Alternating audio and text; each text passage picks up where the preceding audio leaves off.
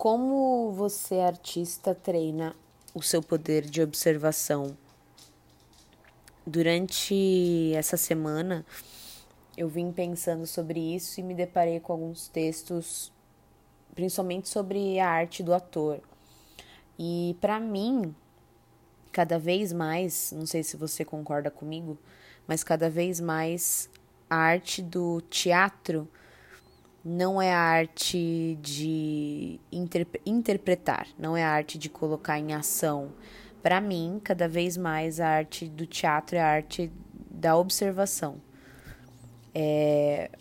Estudar teatro é um processo diário, porque é um processo em que o meu, o meu, o meu material de pesquisa é o ser humano em situações diversas. Então eu preciso viver e eu preciso observar como o ser humano ou como é, se, se o ator consegue esse treinamento de se observar em situações, mesmo nas situações extremas de nervosismo, ansiedade, felicidade, que é difícil a gente é, se olhar de fora quando a gente está embebido de, de emoções.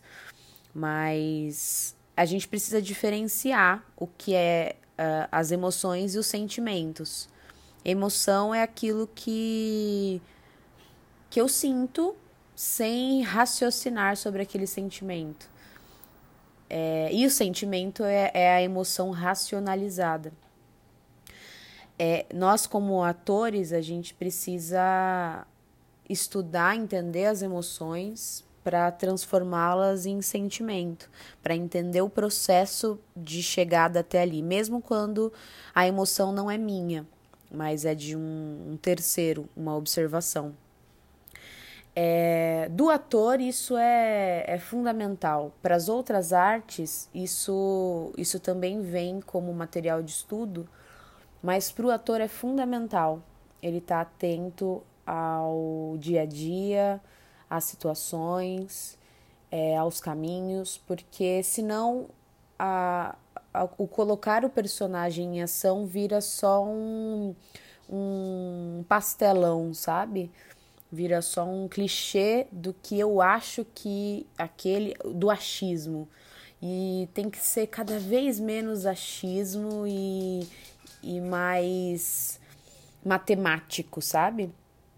Obviamente que o, a cabeça de cada personagem, de cada pessoa, é, é um universo totalmente diferente.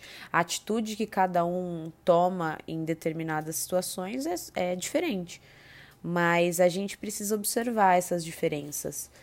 Então, é, as escolas de, de teatro, elas, elas apresentam para gente, elas fazem uma curadoria de ensino e apresentam para gente uma forma de, de estudar teatro, enfim, apresentando a gama do, do universo teatral. E aí, quando se encerra o processo escola, que é um processo super equivocado de educação, né? Que a gente, a gente ainda coloca educação dentro de caixas, que são os módulos, ainda coloca educação é, dentro de tempo específico, é, o que isso é, é impensável hoje em dia. É impensável eu, eu, eu colocar as pessoas dentro de, um, de uma caixa e entender que todo mundo está aprendendo a mesma coisa durante aquele período da mesma forma que encaixotar dentro de um, de um tempo quatro anos para se formar. O ator ele, ele não, não, não pode ter isso na cabeça de que ele está formado. A cabeça de um ator ela está em constante processo de formação. Até porque o ser humano, que é o nosso material de estudo, ele, de, ele depende do meio também para se para as emoções deles, para as ações deles é, aparecerem. Então, e esse meio muda o tempo inteiro.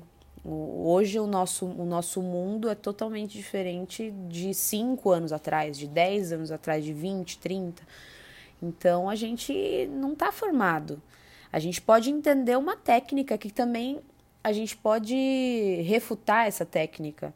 A gente pode entender o nosso processo, e até o, o que a gente quer chegar, mesmo sem saber aonde a gente quer chegar.